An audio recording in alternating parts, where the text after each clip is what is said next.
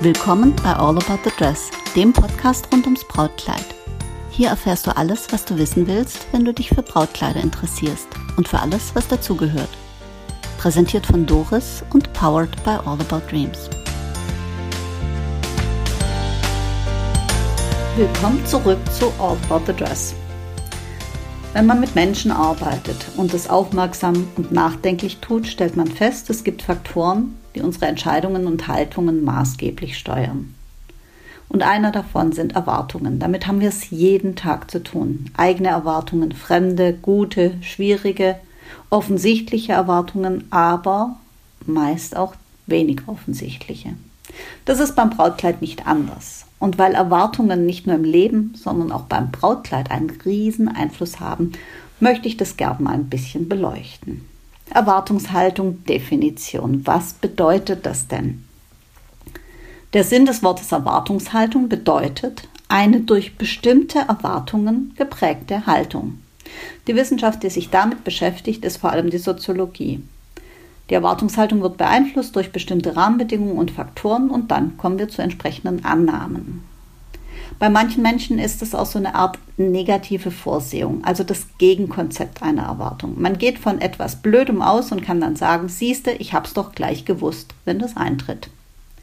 Die negative Erwartung, die will nur der Enttäuschung vorbeugen, wenn es nicht so positiv kommt, wie man eigentlich erhofft hat. Es soll Leute geben, die meinen, man kann auf diese Art mehr Glück und Freude erleben, und zwar genau dann, wenn sich eine negative Erwartung nicht erfüllt und man positiv überrascht wurde. Frei nach dem Motto, erwartet dauernd die Katastrophe, dann ist das Schöne die positive Überraschung.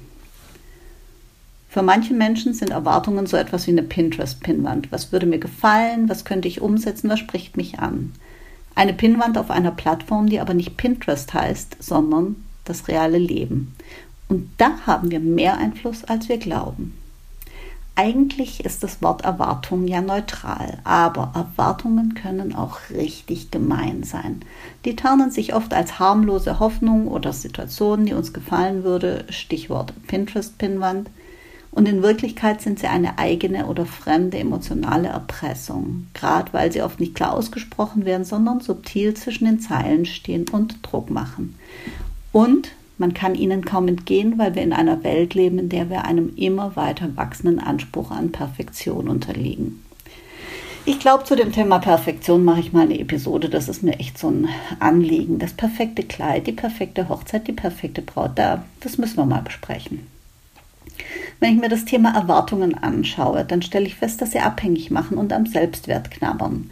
Erwartungen machen uns abhängig von etwas, was wir oft gar nicht beeinflussen können. Wir geben die Kontrolle aus der Hand und wundern uns dann, wenn wir enttäuscht sind. Und das hat Einfluss auf unseren Selbstwert. Wir fühlen uns machtlos, hilflos und der Situation ausgeliefert. Marianne Gorski, systemische Coach aus Berlin, formuliert es so. Wenn ich eine Erwartung habe, gebe ich dem Moment keine Chance. Erwartungen sind ja immer Begrenzungen. Wir sind dann nicht offen für das, was stattdessen oder zusätzlich kommt. Zitat Ende. Die Haltung beeinflusst unser Leben maßgeblich. Gehe ich mit einer Erwartung in eine Situation oder lasse ich sie auf mich zukommen? Wenn wir uns das bewusst machen, haben wir mehr Einfluss, als wir meinen. Sich ein bisschen vorzubereiten auf eine Situation, zum Beispiel eine Brautkleidanprobe, ist sicherlich nicht verkehrt. Aber mit einer klaren Erwartung vorzugehen, ist oft hinderlich. Meiner Erfahrung nach ist eine Erwartungshaltung häufig die Basis für Enttäuschungen. Ein Spruch, der Antonio Banderas zugeschrieben wird, Expectation is the mother of all frustration. Oder anders gesagt, wenn du keine Erwartung hast, hast du auch nichts zu verlieren. Ich kann mich erinnern, dass die Partys die besten waren, auf die ich ohne große Erwartung, Vorstellung oder Hoffnung gegangen bin. Ein nettes Beispiel für Erwartungshaltung und was sie mit uns macht, ist in Notting Hill. Eine nette Szene, da isst der merkwürdige Mitbewohner von Hugh Grant einen Joghurt. Der Spike kommt also mit einem Becher, löffelt etwas und sagt, da stimmt was nicht mit dem Joghurt. Hugh Grant sagt ihm, das ist doch ja auch kein Joghurt, das ist Mayonnaise. Worauf Spike seine Erwartung ändert, begeistert die Mayonnaise löffelt. Alles eine Frage der Haltung. Ähnlich schön finde ich die Geschichte Der Hammer aus Anleitung zum Unglücklichsein von Paul Watzlawick. Wer mag, kann das mal nachlesen. Das ist ein klasse Buch, finde ich. Und diese kurze Episode, der Hammer, zeigt, was Erwartungen mit einem machen können. Das ist aber ein Podcast eigentlich rund ums Brautkleid, also schauen wir uns mal das Expectation Management im Bräuteleben genauer an, weil beim Brautkleid ist die Erwartungshaltung ein stark beeinflussender oder sollte ich sagen oft auch stressender Faktor. Die Erwartungshaltung an Bräute ist besonders hoch, wird Ihnen doch dauernd dieser Begriff vom großen Tag, vom schönsten Tag im Leben eingetrichtert. Den Begriff kann ich so richtig leiden, packt er doch der Braut noch zur eigenen Erwartung die Hypothek einer gesellschaftlichen Erwartung drauf. Du hast als Braut glücklich zu sein, schön, ein bisschen aufgeregt, die perfekte Projektionsfläche für unsere Hoffnungen und Träume. Unsere Hoffnungen und Träume. Und da sich viele Bräute dieser Erwartungshaltung nicht bewusst sind, lassen sie dem Druck Raum und sich selbst unnötig stressen.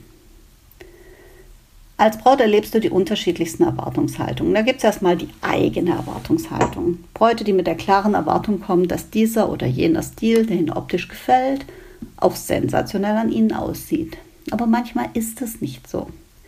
Dann steht die Braut in etwas ganz anderem vor dem Spiegel, fühlt sich wohl, gefällt sich, kriegt aber den Sprung von der Erwartung zur Realität nicht hin und sagt, ich hatte mir aber etwas ganz anderes vorgestellt. Meine Reaktion ist oft, ist dein Mann so, wie du ihn dir immer vorgestellt hast? Manchmal braucht eine Braut dann ein tiefes Atemholen oder mehrere Nächte drüber schlafen, damit sie ihr Bild von sich, also ihre Erwartungshaltung an ihre Erscheinung als Braut, dem realen Bild, das sie eigentlich begeistert hat, ähnlich wird. Dann gibt es Bräute, die kommen mit der Erwartungshaltung, dass alle ihre Begleiter begeistert sind bei dem richtigen Kleid und dass das richtige Kleid auch ausnahmslos alle begeistert. Das kann ja auch nur dann das richtige Kleid sein, wenn sich alle einig sind, gell? Am besten alle haben die viel gepriesenen Tränen des Entzückens und der Rührung in den Augen. Die Erwartungshaltung wird ja durch entsprechende Doku-Soaps bestärkt und gefüttert, in denen hauptsächlich Situationen gezeigt werden, die die Erwartungshaltung erfüllen, aber unserer Erfahrung nach nicht repräsentativ sind. Dann gibt es die Erwartungshaltung ans Kleid. Der Vergleich mit perfekt inszenierten Bildern, die eben genau das sind, perfekt inszeniert. Und dann wundert sich die Braut, warum das Kleid nicht so an ihr ausschaut wie an dem gefotoshoppten Model auf einem Bild, an dessen Setting circa zehn Leute beteiligt waren, bis es eine perfekte Welt vorgaukelt. Dann gibt es die Erwartungshaltung, allen anderen, Mutter, Schwiegermutter, Trauzeugin, Begleitern gerecht zu werden. Bräute, die sich nicht entscheiden können, bevor die Mutter nicht ihren Segen gegeben hat, also die Erwartungshaltung der Mutter bestätigt wurde. Dann gibt es Bräute, die sich gegen ein Kleid entscheiden, das vielleicht ihr Traumkleid wäre, weil es nicht den Erwartungen der Entourage entspricht. Ich hatte mal eine Braut, deren Trauzeugin sagte, du bist doch Fashionista, ich sehe dich nicht in einem klassischen Brautkleid. Es hat ein paar diplomatische Worte von mir und eine halbe Stunde gebraucht, bis diese Trauzeugin begriffen hat, dass die Braut, gleichwohl Fashion Victim, sich als Braut aber in etwas Klassischem sieht und vor allen Dingen in etwas Klassischem wohlfühlt. Dann gibt es Bräute, die gehen völlig in ihrer Hochzeitswelt auf und versuchen, ihre Träume zu realisieren. Das ist auch gut und richtig so. Denen ist aber oft nicht klar, dass auch wir Brautkleidfeen ein Leben haben und Gesetze und Regeln zu respektieren, die den Erwartungen unserer Bräute manchmal nicht gerecht werden. Wir können weder 24 Stunden am Tag eure Nachrichten beantworten, auf den unterschiedlichsten Medien. Wir hocken nicht neben dem Handy, noch dürfen wir sonntags öffnen, noch ein Kleid unter Selbstkosten verkaufen, nur weil eine Braut das gerne hätte und von uns erwartet.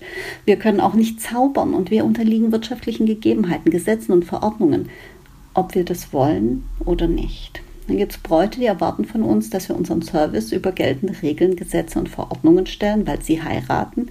Und das verursacht manchmal einen klitzekleinen Realitätsverlust und rechtfertigt jeden Regelbruch. Nein, liebe Bräute, wir dürfen das nicht und wir wollen das auch nicht. Zumal wir die, uns die Konsequenzen, die hier möglich wären, nicht leisten wollen und können. Die tragen dann nämlich wir und nicht der Kunde. Ich hatte mal eine Braut, die hat von mir wirklich erwartet, dass ich ihr das Kleid übergebe, das bereits eine andere Kundin gekauft hat und das nicht mehr bestellbar war. Ich sollte vertragsbrüchig werden. Das wird mir unvergesslich bleiben, wie die Braut langsam böse wurde, als ich ihr sagte, dass ich mit Sicherheit nicht einer anderen Braut das Kleid wegnehme, um es ihr zu geben, weil sie zu spät dran war. Dann gibt es die Erwartungen von außen. Die Braut hat doch bitte ein Brautkleid auszusuchen, das allen gefällt, ausnahmslos. Und allen gefällt heißt leider oft, alle anderen Erwartungshaltung bedient und nicht auf den eigenen Bauch hören. Dann die Haltung, die Braut hat sich bitte mehr auf das Feedback ihrer Lieben zu verlassen, als sich unserer fachlichen Beratung anzuvertrauen, weil wir wollen ihr ja doch eh was aufschwätzen. Die Erwartung, dass die Beraterin im Brautladen nicht vertrauenswürdig ist, weil sie nicht das Wohl der Braut, sondern nur den eigenen Umsatz im Sinn hat. Liebe Bräute, natürlich müssen wir Geld verdienen, wir müssen unsere Rechnung bezahlen, aber in einem seriösen Brautladen wird man immer versuchen, der Braut das Kleid zu beraten, das für sie das Richtige ist und ihr nichts aufschwätzen.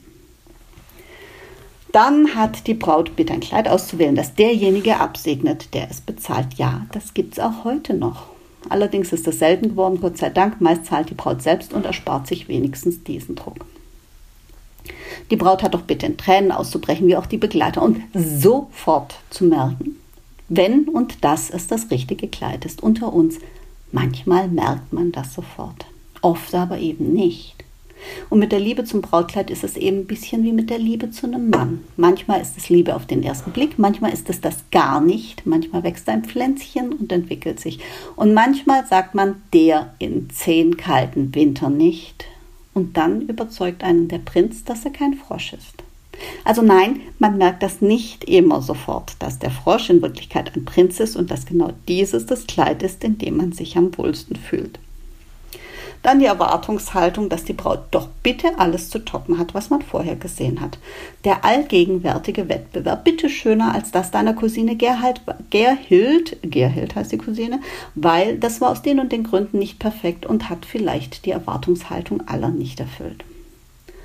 Insgesamt wird vom Brautkleid erwartet, dass es alle glücklich macht, alles übertrifft, perfekt ist und den maßgeblichen Faktor schlechthin darstellt, der eine Hochzeit wunderbar, unvergesslich und erfolgreich und die Braut für immer glücklich macht. Das Traumkleid. Und wenn irgendwas mit dem Traumkleid sein sollte, ist die Hochzeit verdorben und alles verloren. Ja, das sind tatsächlich Haltungen, die uns begegnen.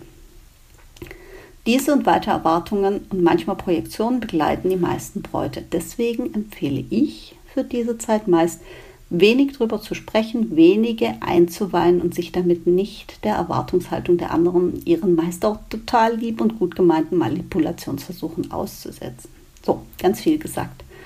Damit bin ich wieder am Anfang. Je weniger Erwartungshaltung man hat, umso weniger festgelegt ist man, umso mehr Chancen hat man im Leben. Von den vermiedenen Enttäuschungen ganz zu schweigen. Wenn man das Ergebnis einer Situation nicht mehr kontrollieren will, dann hat das was ungemein Beruhigendes und eine tiefe Gelassenheit zur Folge. Je weniger Erwartungshaltung du als Braut hast, umso geschmeidiger und harmonischer wird dein Weg zum Brautkleid sein. Denn du wirst nicht versuchen, das Puzzlestück im Heuhaufen zu finden, das in deine klare Vorstellung deiner Hochzeit und damit auch deines Kleides passt. Du wirst mehr Spaß haben und mehr Sicherheit, weil du in dich reinhorchen kannst, anstatt zu schauen, welcher Schlüssel passt denn nun ins Schlüsselloch meiner Erwartungen und schließt mir die Tür auf zu ewiger Glückseligkeit? Such dir den Laden und deine Begleiter gut aus, bereite dich ein bisschen vor, nicht zu viel, nur ein bisschen. Und ansonsten freu dich auf die Anprobe, gib dem Moment eine Chance und lass dich drauf ein, anstatt zu lauern, ob er deine Erwartung erfüllt. Ja, ein letztes Wort. Das ist ein schönes Zitat von Seneca der hat vor fast genau 2000 Jahren gesagt, das größte Lebenshindernis ist die Erwartung. Abhängig vom Morgen verliert sie das heute. Also ihr Lieben, macht euch frei davon und dann hören wir uns wieder in der nächsten Episode, wenn es wieder heißt, willkommen bei euch.